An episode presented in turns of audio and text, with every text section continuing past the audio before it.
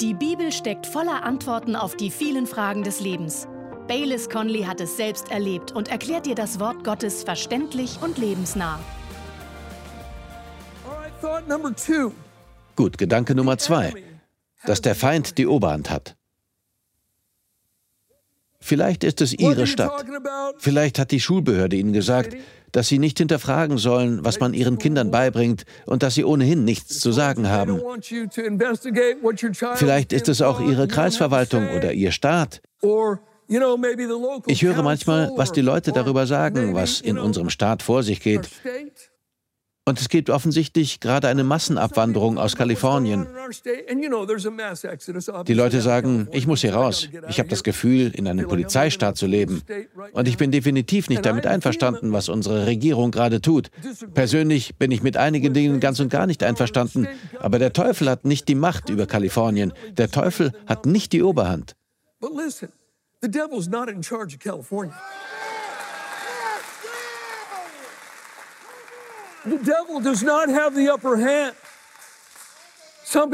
Manche Leute denken, mit der Welt geht es nur noch abwärts.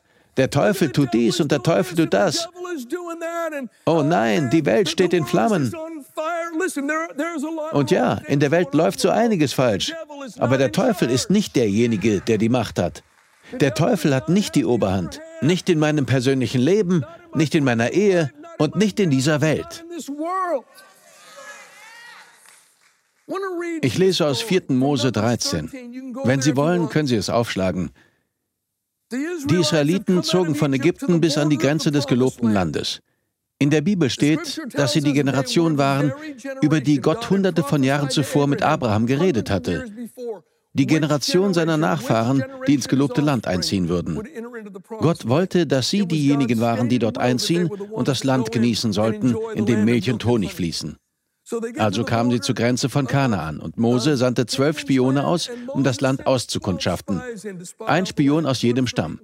Sie gingen hinein, schauten sich das Land an und kamen zurück. Ich lese ab Vers 30.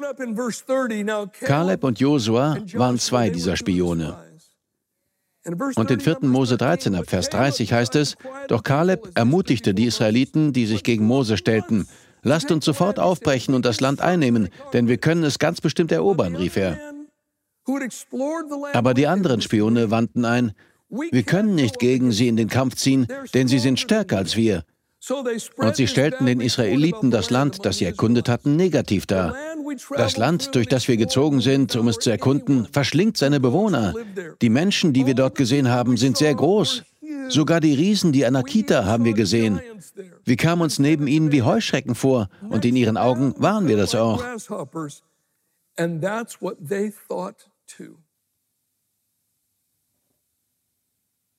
In einer anderen Übersetzung steht hier, wir kamen uns vor, als wären wir für sie nicht mehr als Insekten. Wir kamen zu ihnen und die Menschen waren so groß wie Städte mit Stadtmauern. Sie schauten uns an und dachten, diese Israeliten sind gar nichts. Sie sind nur Insekten, die man zerquetschen kann. Und so fühlten wir uns selbst wie Insekten, weil sie so über uns dachten. Doch Josua und Kaleb dachten anders. Sie sprachen im Glauben und stimmten dem zu, was Gott gesagt hatte. Denn Gott hatte gesagt, ich werde euch jeden Ort geben, den ihr betreten werdet. Ihr könnt das Land einnehmen. Sie stimmten also Gott zu. Aber das Volk hörte auf die anderen zehn Spione und stellte sich auf deren Seite. Und so verbrachte Israel die folgenden 40 Jahre in der Wüste. 40 Jahre lang drehten sie ihre Runden um den Berg Sinai. Und alle, die zu dieser Generation gehörten und 20 Jahre und älter waren, betraten nie das gelobte Land. Sie starben, ohne die Erfüllung der Zusage zu erleben. Spulen wir 40 Jahre vor. Mose ist gestorben und Josua hat die Führung übernommen. Sie versuchen es ein zweites Mal. Sie wollen 40 Jahre später in das gelobte Land einziehen. Und so sandte Josua wie Mose zwei Spione los. Er sandte zwei Spione. Josua 2, Vers 1. Josua entsandte heimlich zwei Spione aus dem israelitischen Lager in Shittim. Er wies sie an, erkundet das Land, vor allem die Gegend um Jericho. Die beiden Männer brachen auf, und kamen in das Haus einer Prostituierten namens Rahab. Dort blieben sie über Nacht. Vers 8 bis 11. Bevor die Kundschafter sich in dieser Nacht schlafen legten, stieg Rahab noch einmal auf das Dach, um mit ihnen zu reden. Ich weiß, dass der Herr euch dieses Land gegeben hat, sagte sie zu ihnen. Wir haben alle große Angst vor euch. Denn wir haben gehört, wie der Herr euch trockenen Fußes durch das Rote Meer gebracht hat, als ihr aus Ägypten auszogt. Wir wissen auch, was ihr Sihon und Og, den beiden Amoriterkönigen jenseits des Jordan, angetan habt, deren Völker ihr völlig vernichtet habt.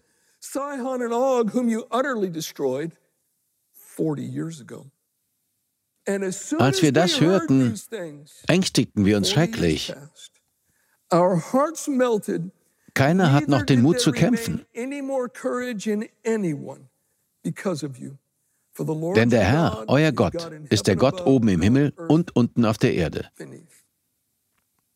40 Jahre zuvor waren zehn Spione zurückgekommen und hatten gesagt, wir sind Heuschrecken, wir sind nur Insekten. Und sie glaubten es. Aber die Wahrheit war, dass die Kanaaniter und die Riesen und alle aus dieser Generation, als sie sie sahen, vor Angst schrecklich zitterten. Ihr Mut hatte sie verlassen. Sie fürchteten sich. Hören Sie, nur ein falscher Gedanke hielt die Israeliten von ihrem Erbe fern.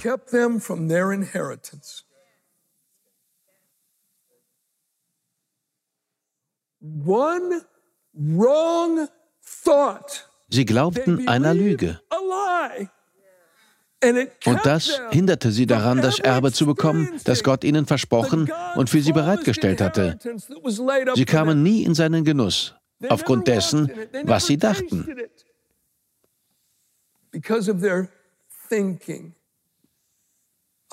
Ich höre die Menschen oft reden, so als sei der Teufel größer als Gott. Besonders wenn es um den Zustand unseres Landes in den letzten Jahren geht. Jesaja prophezeit in Jesaja 40, Vers 15: Die Völker sind in seinen Augen wie ein Tropfen am Eimer, wie ein Staubkorn auf einer Waage. Und er sagte auch in Jesaja 60, Verse 1 und 2: Steh auf und leuchte, denn dein Licht ist gekommen und die Herrlichkeit des Herrn erstrahlt über dir. Denn die Erde ist von Finsternis zugedeckt und die Völker liegen in tiefer Dunkelheit. Das sehen wir. Aber, sagen wir alle, aber. Aber über dir strahlt der Herr auf.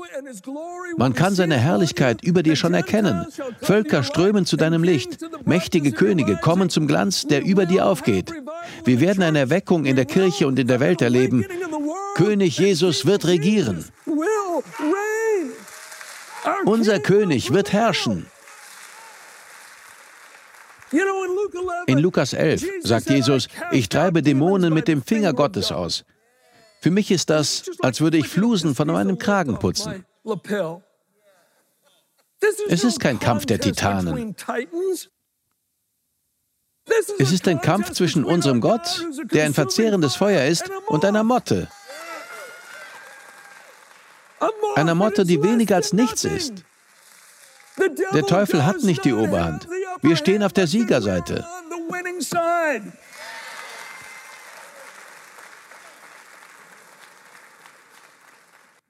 Gut, der dritte Gedanke, den wir aufgeben müssen, wenn wir Gottes Gedanken annehmen wollen, ist, dass die Menschen das Evangelium nicht hören wollen.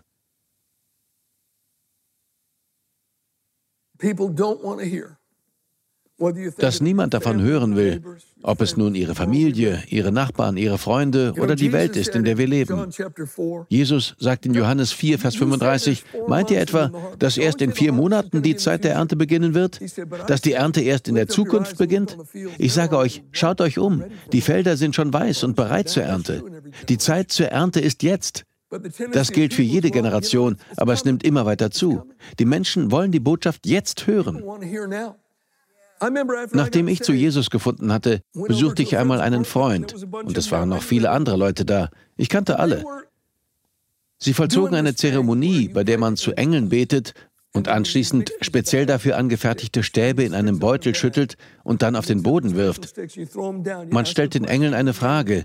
Je nachdem, wie die Stäbe auf dem Boden landen, sagen sie einem, was man tun soll, weil sie die Stäbe beeinflussen. Und dann tut man, was die Stäbe einem gesagt haben. Ich war also dort und sie machten diese Sache mit den Stäben. Ich war gerade Christ geworden. Und einer meiner Freunde, er war ein sehr guter Freund, sagte zu mir, Bayless, das hier gefällt dir nicht, oder? Ich sagte, nein, tut es nicht. Er sagte, glaubst du nicht, dass Engel die Stäbe beeinflussen? Ich sagte, doch, das schon, aber ich denke, dass es böse Engel sind. Und dann erzählte ich ihnen von Jesus. Ich bezeugte meinen Glauben vor ihnen und sie fingen an, schallen zu lachen. Ich verließ die Wohnung und hörte noch, wie sie hinter mir lachten und johlten und mir spöttische Worte nachriefen. Ein paar Wochen später kam eine Frau zu mir, die auch dort gewesen war. Sie sagte, Bayless, das in dieser Wohnung muss für dich schlimm gewesen sein. Aber ich konnte einfach nicht vergessen, was du über Jesus gesagt hast. Du sollst wissen, dass ich Jesus als meinen Herrn und Retter angenommen und mich mit meiner Familie versöhnt habe, von der ich mich entfernt hatte. Ich sage Ihnen, in jeder Gruppe von Widersachern gibt es einen mit einem hungrigen Herzen. Es gibt immer einen. There always is. Einmal predigte ich in einem europäischen Land über Johannes 4, dass wir die Ernte nicht aufschieben sollen und dass die Menschen jetzt Hunger haben. Es war übrigens eine Pastorenkonferenz. Die Zuhörer waren alle Pastoren. Und als ich fertig war, kam einer der Pastoren auf die Bühne und wies mich scharf zurecht. Er sagte, Sie sind Ausländer. Sie haben keine Ahnung. In unserem Land ist nicht die Zeit zum Ernten. Das ist falsch. Es ist die Zeit zum Beten. Und ja, ich stimme zu, dass wir mit Gott über die Menschen sprechen sollen, aber danach müssen wir losgehen und mit den Menschen über Gott sprechen. Doch dieser Pastor wies mich scharf zurecht und sagte, ich hätte nicht das Recht, dort zu stehen und so etwas zu sagen. Ich würde ihr Land nicht verstehen und ihre Kultur und die Atmosphäre nicht kennen. Er sagte, es sei nicht die Zeit zum Ernten. Nicht weit von dort entfernt hatten wir einen Saal gemietet, wo ich am Abend eine Evangelisation halten wollte. Ich sagte, hören Sie, heute Abend gibt es eine Veranstaltung. Sie können zu Fuß dorthin gehen. Wir haben Menschen eingeladen und sie ermutigt, auch ihre Freunde einzuladen. Kommen Sie doch einfach und schauen Sie, ob Gott etwas tut. Er sagte nein und schickte mich praktisch weg. Als ich am Abend zu der Veranstaltung kam, ganz in der Nähe von dort, wo er und ich dieses sehr einseitige Gespräch gehabt hatten, war der Saal bereits proppenvoll. Es gab nur noch Stehplätze. Und als ich dazu einlud, zu Jesus zu kommen, kamen die Menschen nach vorn und standen reihenweise vor der Bühne. Sie standen vor der ganzen Bühne und es waren mehrere Reihen. Es waren vielleicht 20 Leute in einer Reihe und zwei, drei Reihen. Viele von ihnen weinten und nahmen Jesus zum ersten Mal an. Und das geschah vielleicht 500 Meter von dort entfernt, wo mir der Mann gesagt hatte, niemand sei hungrig und niemand wolle hören. Mein Freund, die Menschen sind hungrig. Sie wollen hören. Und ebenfalls nicht weit von dort entfernt gab es einen Mann, der ein sehr bekannter Tattoo-Künstler in seinem Land war. Wenn man ein Tattoo von ihm haben wollte, musste man drei Monate auf einen Termin warten. So viele Leute wollten zu ihm, weil die Arbeit dieses Mannes so gut war. Aber er war auch ein Krimineller.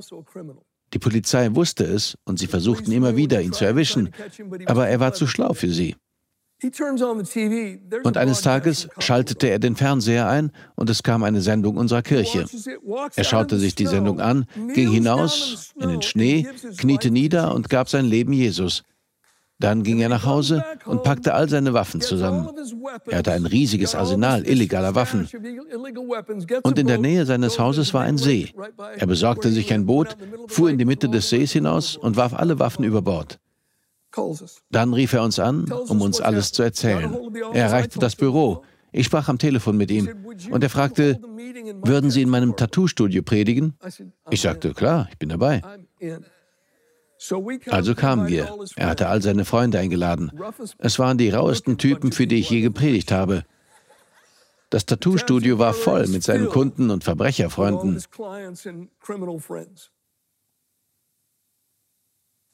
Jeder von ihnen bekehrte sich. Und alle empfingen die Taufe mit dem Heiligen Geist wie in Apostelgeschichte 2. Der Heilige Geist kam auf sie und sie sprachen in fremden Sprachen. Und all das geschah ganz in der Nähe von dem Ort, an dem der Pastor gesagt hatte, die Leute wollten nichts hören. Nein, Freunde, die Menschen sind hungrig. Sie wollen hören. Das bringt uns zu dem nächsten Gedanken, den wir loslassen müssen. Und das ist, dass Gott uns nicht auf mächtige Weise gebrauchen wird.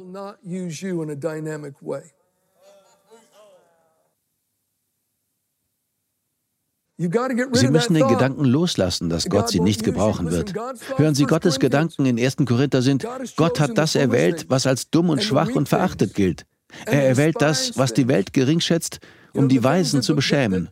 Gott gebraucht das Unfähige. Gott nimmt einfach das, was zur Verfügung steht. God uses the unqualified. God's just looking for the available. Als ich auf der Bibelschule war, fiel mir eines Tages ein Paar auf. Und allein vom Sehen erkannte ich, was für Leute es waren, weil ich genauso gelebt hatte. Ich ging also zu ihnen und stellte mich ihnen vor. Sie waren verlegen und schüchtern und ziemlich unbeholfen. Und ich sagte, Hallo, ich heiße Baylis.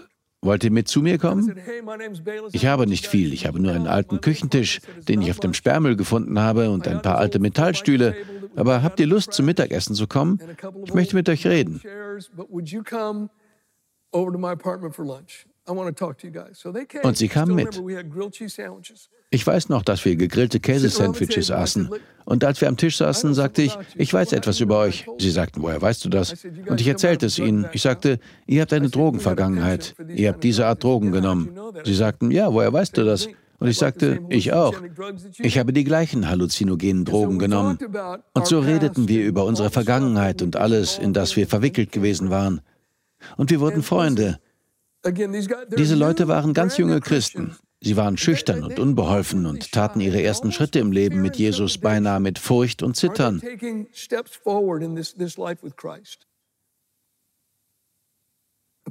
Als wir unseren Abschluss machten, gingen sie auf eine kurze Missionsreise in ein anderes Land. Und Gott gebrauchte sie, um die Familie des Präsidenten zu erreichen. Sie hielten Bibelstunden im Palast des Präsidenten ab und beteten dafür, dass die Frau des Präsidenten mit dem Heiligen Geist erfüllt wurde. Es gab eine richtige kleine Erweckung. Und als sie das Land verlassen wollten, kam auf einmal ein Autokonvoi, Jeeps und Militärfahrzeugen, hielt alle Leute auf, die das Flugzeug besteigen wollten, und holte die beiden heraus. Sie fragten, was ist denn los? Es war ein General des Landes. Er sagte, ich habe gehört, was Sie im Palast des Präsidenten getan haben. Die Frau des Präsidenten hat mit mir geredet. Ich brauche das auch. Ich möchte, dass Sie für mich beten. Und so legten sie ihm dort auf dem Flugfeld die Hände auf, beteten für ihn und führten ihn zur Taufe mit dem Heiligen Geist. Ich meine, als wir an meinem Küchentisch saßen und unsere Käsesandwiches aßen, erzählten sie, dass sie diese bestimmte Droge genommen hatten. Und sie sagten, wir nahmen diese Droge? und dann gingen wir in den Wald, zogen unsere Kleider aus und tanzten nackt herum, während wir high waren. Gerade diese beiden, die früher einmal nackt und high im Wald getanzt hatten, waren diejenigen, die Gott gebrauchte, um ein ganzes Land zu erreichen.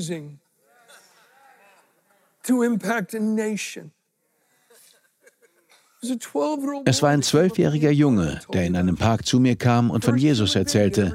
Der erste Mensch, der mir je vom Evangelium erzählte. Er war zwölf Jahre alt. Ein ganz normaler Junge, der Jesus liebte.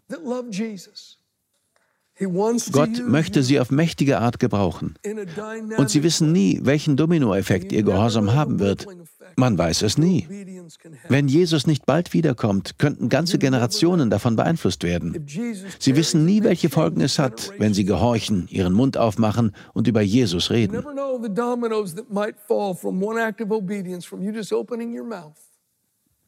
You never know. Eines Tages spielte ich Golf. Und dort war auch ein alter Mann. Damals fand ich zumindest, er wäre alt. Ich war in meinen 30ern und er war wahrscheinlich 65, also jünger als ich jetzt bin. Aber ich fand diesen Mann uralt und dachte, es würde nicht mehr lange dauern, bis er das Zeitliche segnen würde. Also erzählte ich ihm dort auf dem Golfplatz vom Evangelium. Ich weiß noch, dass es am 11. Loch auf der Costa Mesa Anlage war. Wir spielten Messalinda. Es gibt dort zwei Plätze, Los Lagos und Messalinda. Wir standen am 11. Fairway. Ich fragte, wollen Sie beten? Und er sagte, ja. Also standen dieser alte Mann und ich dort Hand in Hand auf dem 11. Fairway und beteten. Und er nahm Jesus an. Danach sah und hörte ich nie wieder etwas von ihm.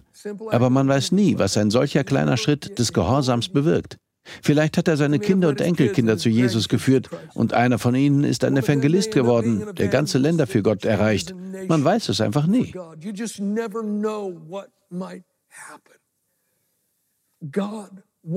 Gott möchte sie gebrauchen. Denken Sie nicht, aber meine Vergangenheit steht im Weg. Gott könnte mich nie gebrauchen. Ich bin geschieden. Hören Sie, Gott kann Sie gebrauchen. Wissen Sie, ich hätte nicht gedacht, dass ich das sagen würde, und ich weiß nicht, ob Sie sich das schon einmal überlegt haben, aber Gott selbst ist geschieden. Manchen Leuten zufolge dürfte er also nicht predigen. Gott nannte Israel seine Braut, bis er sie wegschickte und ihr einen Scheidungsbrief gab. Mein Freund, Sie sind nicht disqualifiziert. Ich sage damit nicht, dass Sie hingehen und leben sollen, wie Sie wollen, aber ich sage Ihnen, dass Gott Sie gebrauchen wird.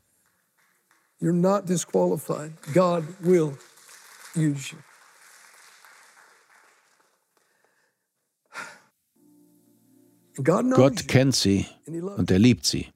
Er weiß alles über Sie. Er kennt Ihre Vergangenheit. Er weiß alles, was Sie getan haben und alles, was Sie nicht getan haben. Und er liebt Sie. Er sandte Jesus seinen Sohn, um sie zu retten. Ich habe lange nach Gott gesucht. Wenn man mein Leben anschaute, hätte man es nie vermutet, aber es stimmt. Ich habe nur am falschen Ort gesucht. Erst als ein zwölfjähriger Junge eines Tages im Park zu mir kam und mir sagte, dass Jesus lebt, dachte ich ernsthaft über das Christentum und die Ansprüche von Jesus nach.